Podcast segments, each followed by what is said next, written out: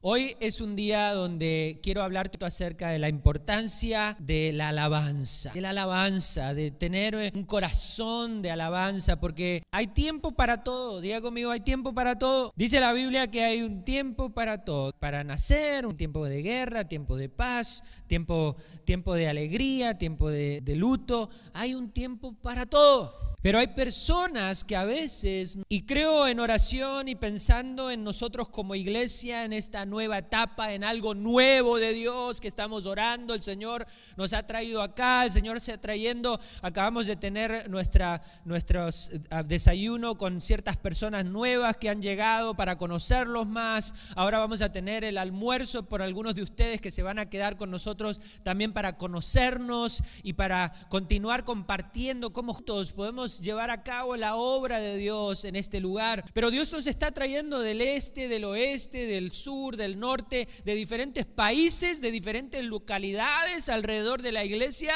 Dios nos ha traído a este lugar porque Él tiene una obra especial, específica. Dios tiene una misión. Él no se equivoca, Él no comete errores. Él tiene todo fríamente calculado. Y en esa obra maestra de Dios, donde Él nos trae de todos lados, yo sé que Dios está preparando ya está, ah, ya está haciendo, Dios ya está obrando, aunque no lo podemos ver, no lo podemos entender, Él ya está obrando, Él está trabajando en, lo que no se ve, en los, en los fundamentos, en las raíces, porque pronto, pronto vamos a ver unos frutos increíbles, no frutos materiales, vamos a ver frutos espirituales de Dios a través de esta iglesia, a través de tu vida, a través del ministerio que Dios te va a dar, el ministerio que vamos a hacer juntos, la obra que vamos a trabajar juntos. Pero orando sobre esto, el Señor continúa poniendo cosas en mi corazón y hablábamos hace unas cuantas semanas de que primero para tener ministerio necesitamos obreros y podemos tener los planes más hermosos del universo, pero si no tenemos gente, no tenemos obreros, siervos de Dios, no vamos a poder lograr hacer esos planes. Pero por otro lado, hace unas semanas también hablé acerca de la importancia de, que para esta nueva etapa necesitamos una, experimentar un nivel más, más, más, más alto de su presencia y tenemos que buscarle mucho más que le buscábamos antes. Mira, tu vida en el Señor tiene que ir de victoria en victoria, tiene que ir creciendo. Tenemos que ser personas que quieren crecer, diga conmigo crecer. Yo no sé tú, pero si si tenemos unos chavalitos pequeñitos y nacen, ¿verdad? Nacen los, probablemente el, no es el que esté chiquito. Pero lo cierto es que los niños nacen y comienzan a crecer y comienzan a crecer y comienzan a crecer y después les salen los bigotes y ay Dios. Pero yo no sé tú, pero en las cosas espirituales es igual. Nacemos cuando venimos y conocemos a Dios, cuando el día que Dios te hizo entender el mensaje del Evangelio y entendiste que Él murió en una cruz, lo que acabamos de recordar, lo que acabamos de recordar con su cuerpo y con, y con sus sangre que fue derramada por el pecado de nuestras vidas y que la paga del pecado es muerte, más la dádiva de Dios es vida en Cristo Jesús. Y cuando Dios te hace entender eso, entendemos que hay algo que se llama nacer de nuevo, Juan capítulo 3. Nacemos de nuevo, nacemos de nuevo en lo espiritual porque estábamos muertos espiritualmente. Teníamos a una enemistad y ahora cuando entendemos que Jesucristo murió por nosotros, cuando le aceptamos y decimos, Señor, ven, perdona mis pecados, pecados, entra a mi corazón, sé el Señor de mi vida y nos entregamos a Dios, dice que nacemos, comenzamos a caminar en esta vida nueva que Él tiene. Y la idea es no quedarnos como bebés pequeños, sino es crecer. Es crecer y convertirnos en altos espirituales. Dicen amén. Ok, unos otros crecer. Y cuando pienso en ciertas, ciertas cosas específicas y puntuales que Dios necesita que nos damos, porque si vamos en Dios quiere abrir las ventanas de los cielos como nunca antes y derramar sus bendiciones sobre tu vida, sobre tu hogar, sobre esta iglesia, sobre esta comunidad, sobre esta nación y usarnos a nosotros para ser ese centro del evangelio cuadrangular, internacional, mundial y hacer hacer masivo y que Dios bendiga tu vida, tu ministerio, que te use como nunca te hubieras imaginado en tu vida, tenemos que entender que hay ciertas cosas puntuales que Dios y que tenemos que madurar y tenemos que entender que nos requiere un nivel espiritual mucho más alto, pero también hoy quiero hablarte de algo que a veces lo ponemos a un lado, lo ponemos atrás, es como algo secundario, pero yo quiero que lo traigas al frente. Es más, creo que tiene que ser algo primordial y es la importancia de tener un corazón de llegar a un nivel especial en nuestra vida donde entendemos lo que es adorar,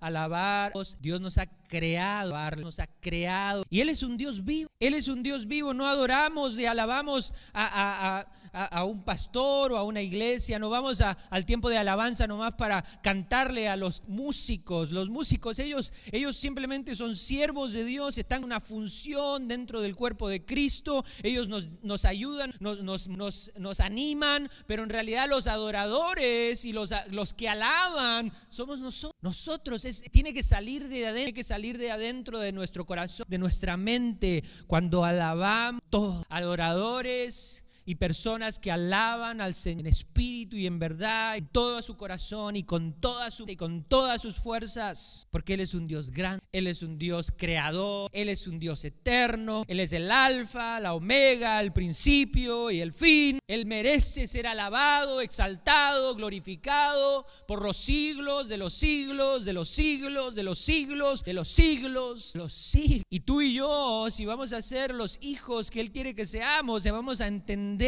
la importancia y el valor que juega la alabanza nuestra Y si vamos a ir a una nueva etapa, a un nuevo nivel, a, lo como tú lo quieras llamar, algo nuevo, algo nuevo de Dios, y Dios nos va a comenzar a usar a otro nivel, tenemos que entender y comenzar a alabar a Dios. Que hay algunos que ni siquiera no se, hay otros que están en alabanza y están así. Pero eso no pasa acá en esta iglesia, acá todos venimos y alabamos, ¿verdad? Ah, pastor dos. Necesitamos, hey, hey, esto no se trata de la alabanza, el grupo de alabanza está haciendo su trabajo, su labor, su servicio como levitas en la casa del Señor. Esto se trata de un pueblo que entiende el rol de la alabanza y que es un pueblo que le alaba a Dios con pasión, ganas, con fuerzas, con todo su corazón. Mira lo que dice el Salmo 150, porque dice, alabad a Dios. ¿Qué? En su santuario. Alabadle en la magnificencia de su firmamento, alabarle por sus proezas, por sus obras, alabarle conforme a la muchedumbre de su grandeza, alabarle a son de bocina, no la bocina de su carro, alabarle con salterio y arpa, alabarle con pandero y danza. Despierta, alabarle con cuerdas y flautas alabarle con címbalos resonantes, alabarle con címbalos. Y cuando dice la palabra jubilo acá no dice de jubilación, no dice, ah, yo ya estoy jubilado, así que yo me siento en la alabanza porque ya no... No, no, que usted no se jubila de alabar a Dios. Dice con júbilo, júbilo es alegría, con gozo. Cuando usted viene por sus atrios con alabanza con gozo, con agradecimiento, con címbalos resonantes, con ruido. Está hablando de hacer. No voy a decir nada, así lo voy a dejar. Yo, si, algo pasaba ayer, me iba a quedar. Me sacan del mensaje. Alabarle con címbalo de júbilo y mira cómo termina. Toda alabe a Jehová. Todo lo que respira, alabe a Jehová. Todo lo que respira, alabe a Jehová. Algunos de ustedes saben, otros no, pero parte de mi trabajo como profesor en la universidad es escribir y entonces he escrito algunos libros y ahora estoy por terminar un tercer hasta el próximo año. Pero una de las cosas que los autores hacen es que se aseguran que la, primera parte del libro y la última sea como mejor de lo mejor. Porque a veces, entonces solo van y leen la, introducción y leen la conclusión. Pero los autores saben que muchas de las personas lo que van a leer es la, la sección y la sección. Y muchos de los autores, siendo los autores vivos, entiendan de la del primer capítulo, de la primera sección, última sección. Este es el, último salmo, Salmo 150, imagínense, 150. Y está en medio de la Biblia para que entendamos la importancia y la centralidad de la, de la alabanza. 150 salmos. Y los salmos son, son cánticos, son alabanzas, son oraciones. Muchos de ellos se cantaban, muchos de ellos todavía lo recitan, el pueblo judío recitan salmos. Y son parte de sus oraciones y de sus cantos pero el salmista entendía cuando estaban haciendo el canon que es, tenía que poner al último como el mensaje de conclusión para centralizar la importancia de la alabanza, este salmo tiene solo seis, seis versículos. Pero en esos seis versículos dice, alabarle a Dios en su santuario, alabarle en la magnificencia de su, de su firmamento, alabarle por su presencia, alabarle, alabarle, alabarle, alabarle, alabarle, alabarle, alabarle Y por si te queda alguna duda, todo lo que respire, alabe a Jehová. O sea, básicamente con un libro de cientos y pit diciéndonos si hay algo que se te tiene que quedar en la mente, hijo, hija, sobre este libro de los salmos, es que tienes y que la alabanza a Dios es, diga conmigo, este es el Antiguo Testamento, pero también podemos irnos al Testamento. El Nuevo Testamento en Hebreos capítulo 13 dice que tenemos que ofrecer continuamente, ofrecer continuamente por medio de Jesucristo un sacrificio de alabanza. Diga conmigo, sacrificio de alabanza. Escuche, Nuevo Testamento, Antiguo Testamento, tiempo de Jesús, tiempo de los profetas, tiempo de Moisés, tiempo de del Antiguo Testamento, la alabanza. Y en Hebreos capítulo 13 dice que debemos, debemos de ofrecer con...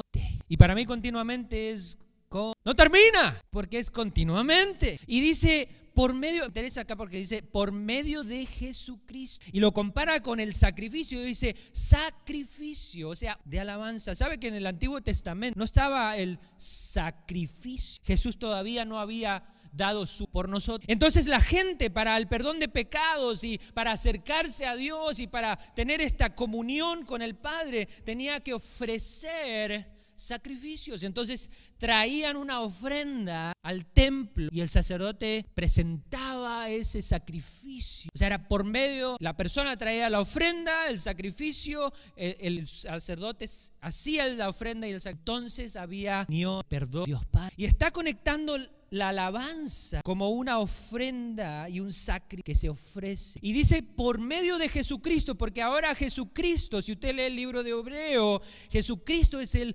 sumo sacerdote. Es el sacrificio de todos los sacrificios. Ahora, a través de Jesucristo le ofrecemos. Y por si no nos quedó claro, el autor de Hebreos dice aún más, dice o sea, sí, dice o sea, lo que sale cantamos, cuando le cantamos a Dios con gozo, cuando exaltamos en Dios cuando adoramos a Dios, estamos ofreciendo un, sacrificio por medio de Jesús, por medio de la sangre del Cordero perfecto, por medio del verdadero sumo sacerdote, que puede entonces ayudarnos a conectar. ¿Sabe que cuando alabamos, adoramos a Dios, conectamos? La alabanza y la adoración, sí, aunque el Salmo 150 dice en el santuario, no está limitada al santuario. Podemos alabar y adorar a Dios donde quiera que estemos y en donde quiera, en, todo tiempo que estemos. Pero es importante cómo está alabanza. Y aunque hay tiempo para todo, gente que no tiene tiempo para alabanzas están, porque cuando le alabamos con nuestros labios, confesando, con nuestra mente, con nuestro corazón, Dios a sanar, a liberarnos de cansancio, comienza a traer claridad. Pero si no tenemos tiempo para dice la Biblia que hay tiempo. Ahora quiero que entendamos que aunque hay Dios, aunque hay tiempo para todo, Dios nos cuando pienso en todo, pienso en sea lo que sea que esté pasando. Se me vienen a la mente muchos hombres, mujeres de Dios que pasaron difíciles, pero sin embargo, mire lo que dice el Salmo 4. Vamos a ir al Salmo. Este probablemente conoce y algunos tal vez lo han cantado, porque había un canto basado en este Salmo. Desafío. A ver. Bendeciré a Jehová en todo tiempo. En Jehová se gloriará mi alma. Un desastre, gloria a Dios. Mejor leamos. Muy bien, un fuerte aplauso. Cantores me salieron, gloria a Dios. Pero dice el Salmo 34, dice, bendeciré a Jehová en todo tiempo. ¿Cuándo? Todo tiempo. Su alabanza estará de continuo en mi boca. En Jehová se gloriará. Él es mi gloria. En Jehová se gloriará mi alma. Lo oirán los, dice, mensos. Yo sé, mansos. ¿Y qué? Se alegrarán. Escucha lo que dice. Esto es alabanza. Lección número uno.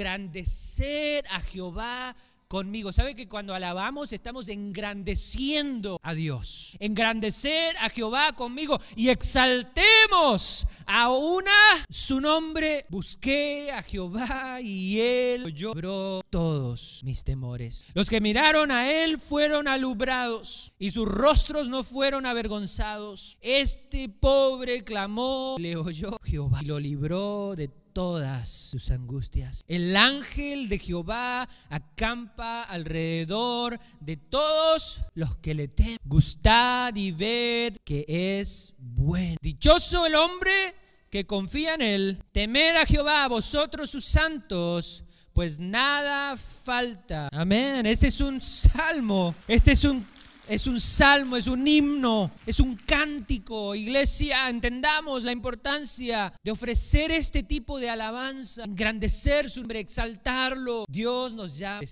Y si como iglesia vamos a entrar a esta nuevo de Dios, necesitamos reusar eso. Pastores llevamos más de 15 años pastoreando. Y creo que lo más difícil vivido es tratar de caminar junto a la gente que está sufriendo, caminar junto a la gente que está atravesando difícil. Y recuerdo hace unos cuantos años, creo que lo más difícil, todas las situaciones que a veces pesan las personas, a veces son personas que tienen situaciones financieras, situaciones de hogar, otras situaciones historias, que a situaciones de salud, pero lo más difícil es caminar junto a las personas, tienen a un familiar o a un ser querido que está atravesando, que está en el hospital, que está tal vez pensando en que ese familiar o ese ser va a estar unos cuantos meses más. Y creo que lo más difícil es caminar con las diferentes familias que han atravesado ese tipo de cosas. Y como pastores ver ciertas, ciertas maneras de atravesar y caminar por ese valle de sombra de Malsal. Y lo que hemos visto a través de los años es que hay personas que atraviesan ese valle de sombra de muerte aferrándose a Dios. Y en medio de los momentos más difíciles, sí oran para que Dios haga su voluntad y que, y que si es la voluntad de Dios, ese, ese familiar, ese ser querido se sane, que Dios haga un milagro. Pero ellos entienden que, que Dios va más allá de la enfermedad natural y terrenal. Entienden que,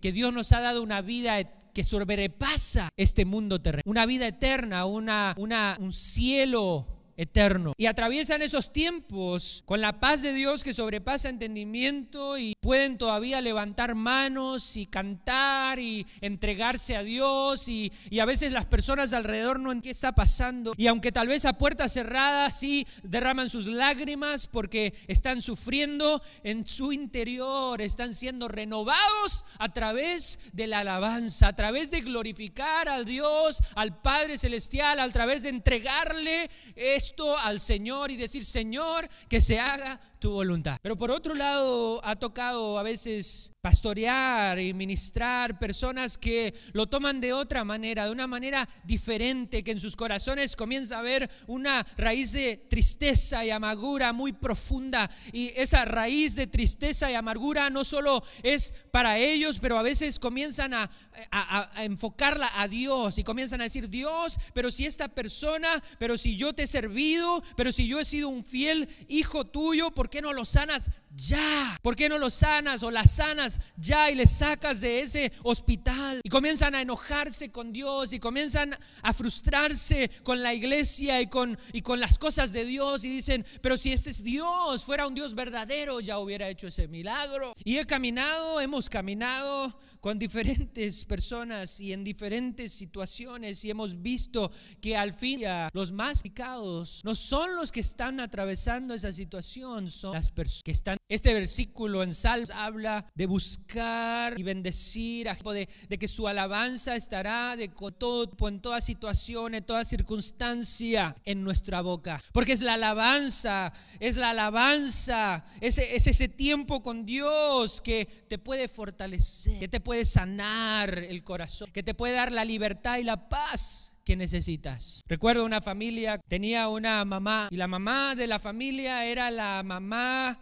esa que verdaderamente estaba arraigada a Dios. Y esta hermana era la hermana que, era, era el, compás espiritual de ese hogar. Y servía en la iglesia y, y la gente entendía que era una hermana de Dios, era una persona de Dios. Y de repente comenzó a tener problemas respiratorios y problemas en sus pulmones y las personas un día, ¿qué estaba pasando? De repente terminó en el hospital, de repente terminó donde tenía subas y bajas y estuvo en el hospital más de casi dos años. En el hospital por casi dos años. Y en momentos hasta le tuvieron que, porque no podía ni respirar, sus pulmones no funcionaban. En momentos parecía que las cosas estaban sanando y ya les acabó y comenzaba a respirar y ya podía hablar, podía hablar con ellos. Y fueron dos años para y recuerdo lo difícil que fue no solo para la familia pero para la iglesia para todos porque porque decía decía cómo puede ser que esta decía, puede ser que esta hermana servía a Dios tan fiel esta hermana tan dedicada a las cosas de Dios esta hermana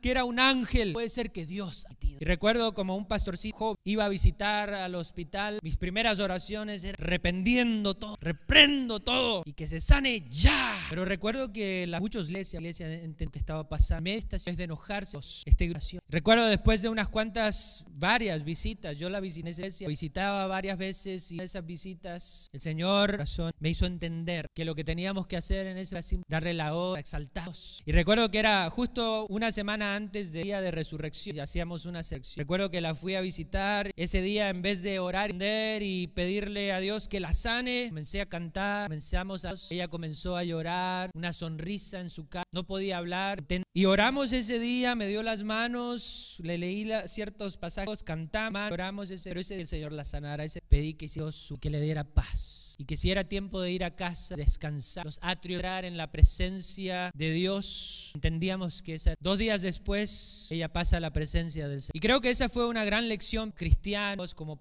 como alguien que cree en un Dios poderoso. Vamos a un Dios y he visto las dos en las dos situaciones en personas que se frustran y dicen Dios, a veces Dios hace un milagro y lo sana. Pero he visto también personas que le adoran a Dios y siguen con un corazón de adoración como el que tuvo y también Dios sana. En los dos casos he visto personas que terminan a veces siendo sanas por un milagro y en los dos casos he visto tal vez personas que pasando a la presencia del Señor. Porque al fin de día, no cuántos milagros haya en mi vida, cuántas veces Dios me sana, por ejemplo, para ponerlo a usted, pero yo sé, yo voy a tener que pasar a la presencia. Y aunque Dios me sane y haga milagros y prodigios, claro que oramos porque creemos que Dios es un Dios, pero entendemos nacer y entendemos que no importa lo que estemos pasando, aunque estemos en base, Señor Jesús, ayúdanos a porque esto es para adultos espirituales, que podamos ser una iglesia que madura y que crece y que entiende los tiempos y las razones, las etapas y los sí. Señor, ayúdanos a entender la importancia de que las personas te conozcan, porque lo más importante es que ellos te conozcan en esta tierra para que tengan acceso a una vida eterna, porque tú ya venciste la muerte. Señor, esto, esta palabra nos hace entender aún más la importancia de compartir el Evangelio, de hablar de las cosas tuyas, de entender la centralidad de, de ser hijos e hijas que te alaban, que te adoran, que te buscan, que se enfocan en las cosas de arriba, que se entregan, porque nuestros días están contados. Mientras estemos en este lugar y mientras haya aire en nuestros pulmones, te queremos servir, te queremos amar, te queremos alabar, queremos ser parte de lo que tú estás haciendo en este mundo. Y que tú puedas decir un día, gracias. Quiero terminar con esto rapidito. Hay una historia en la Biblia que no puedo terminar este mensaje sin compartir. Y es una historia de Pablo y de Silas. Pablo fue este judío, perseguía a los cristianos, fariseos, y que cuando tuvo un encuentro con Jesús, Dios lo transformó y se convirtió en el evangelista, apóstol, ministro, siervo de Dios, que nos ha ayudado a, expandir el evangelio del área, de Samaria, Roma, y a través de su ministerio de naciones. Pero en medio de todo eso, por andar predicando, tuvo que sufrir situaciones difíciles, cosas difíciles. Y mira lo que dice Hechos capítulo 16. Dice, y se agolpó el pueblo contra ellos, está hablando Pablo y Silas. Y los magistrados, rasgándole las ropas,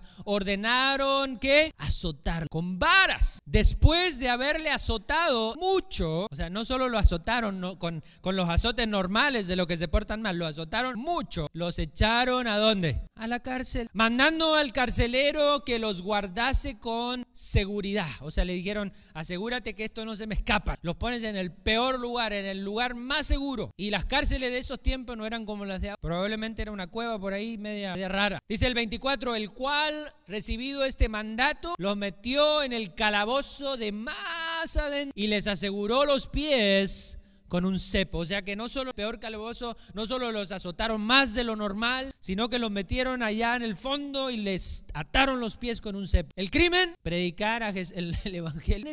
Si había una razón y una injusticia más grande y una razón para enojarse con Dios. Probablemente Pablo y Silas podrían haber estado ahí diciendo, nosotros que le servimos a Dios, estamos predicando y mira ahora terminamos azotados con sangre en nuestra espalda, con, con golpes en la celda, aquí con cepos en nuestros pies. ¿Qué va a pasar de nosotros? ¿Nos van a matar? Probablemente toda razón para enojarse, dejar el, ya, ya no te sirvo más. Andar terminando en la cárcel, mejor no. Pero ¿qué pasó? Dice, pero a medianoche. ¿Qué estaba haciendo Pablo y Silas? Orán, orán, Pablo y Silas, ¿qué? Cantaban, himnos a Dios. Y, piense que no, estaba, no estaban ahí muy bien, estaban eh, probablemente con sangre en sus espaldas, con golpes. En esos tiempos no había eso de los, de los, ah, de, los derechos humanos y que, oh, que pobrecito, no le peguen Dar No, ahí, ahí si le decían pégale, pegaban, los apedreaban, les daban todo. No habían esas reglas. Era lo salvaje el asunto para que se le quite y para que no hablen más de Jesús, que aprendan. Y en vez de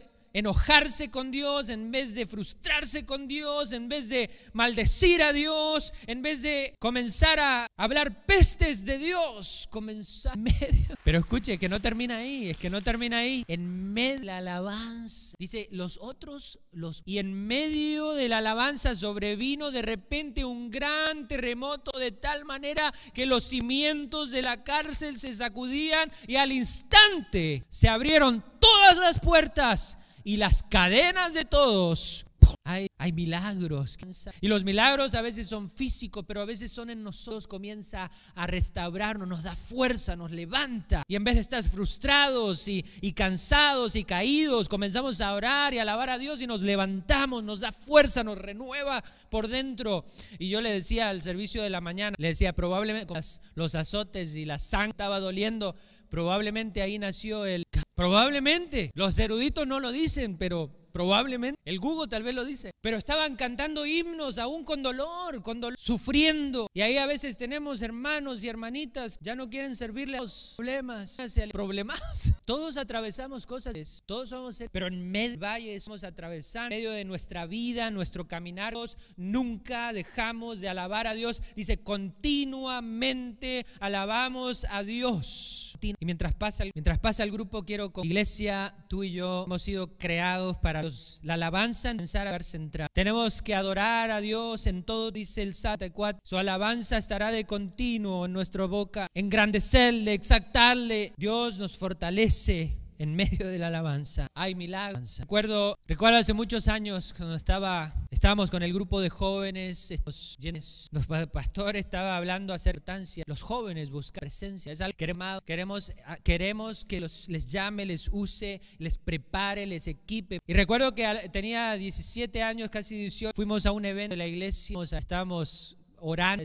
Y un amigo me había dicho, nosotros habíamos estado buscando el bautismo del Espíritu Santo, la llenura del Espíritu Santo, dones espirituales y, y a veces parecía que no pasaba nada. Y yo decía, no, es que no pasa nada. Tal vez Dios no quiere usar. Y recuerdo que ese amigo me dijo, no sabes qué, Daniel, sí me alaba a Dios, simplemente alaba, alábalo y vas a ver que mientras alabas a Dios, Él te va a bautizar. Se me, se me fue, pero sí me acordé ese día. Me fui atrasito ahí cerca del sonido y comencé a orar, pero no oré por mí, no oré por buscar de Dios. Oré, estaba adorando por los jóvenes y estaba simplemente adorando, alabándolo y alabando, exaltando su nombre y hablándole a Dios de su grandeza y de su poder. Y mientras estaba ahí en ese lugar, solito, mientras otros estaban orando por, por, por lo que venía, parece que vino un fuego del, del cielo, no sé, pero comenzó a arder mi corazón. Algo pensó pasar. Sentí caliente aquí. Comencé a hablar en lenguas angelicales y a decir quién sabe qué pasó. Y mientras estaba la alabando a Dios, Dios me bautizó con el Espíritu Santo por primera vez a los 17 años. Ese momento fue el momento donde cambió en mi vida. De ahí en adelante comencé a, la trayectoria que me ha llevado a casarme con mi esposa y a ser y a estar donde estoy. Y fue en un tiempo de oración y alabanza. Y mire que para ese entonces yo ya había escuchado muchas prédicas y mi pastor era buen predicador y yo tomaba apuntes a esa edad. El Señor ya estaba haciendo algo en mi vida y tomaba apuntes así y, y pasaba oraba y oraran por mí y no pasaba nada. Y digo, ay, pero no fue ni en el altar, ni fue a través de una prédica del pastor, fue en, en Fresno, California, en un lugarcito atrás con el templo vacío, solo los líderes oran y ni siquiera orando, pidiéndole algo para mí al Señor, le estaba pidiendo por los demás. Estaba alabándole a Él por lo que iba a hacer. Iglesia, te animo a que cultives un corazón de alabanza. Yo sé que todos tenemos problemas, situaciones, cosas que están ocurriendo en nuestro hogar, familia, deseos que tenemos personales, problemas en nuestros trabajos. Pero quiero que cultives un corazón que cuando le alabes al Señor continuamente, te olvides de todo lo que estás pasando y comiences a alabar corazón. ¿Por qué no te pones de pie? Vamos a cantar este canto una vez más. Y vamos a poner en práctica lo que hemos aprendido hoy. Vamos a adorar, a alabar al Señor. Vamos a experimentar su presencia una vez más. Oh, sí, Señor Jesús. Levanta tus manos ahí donde estás.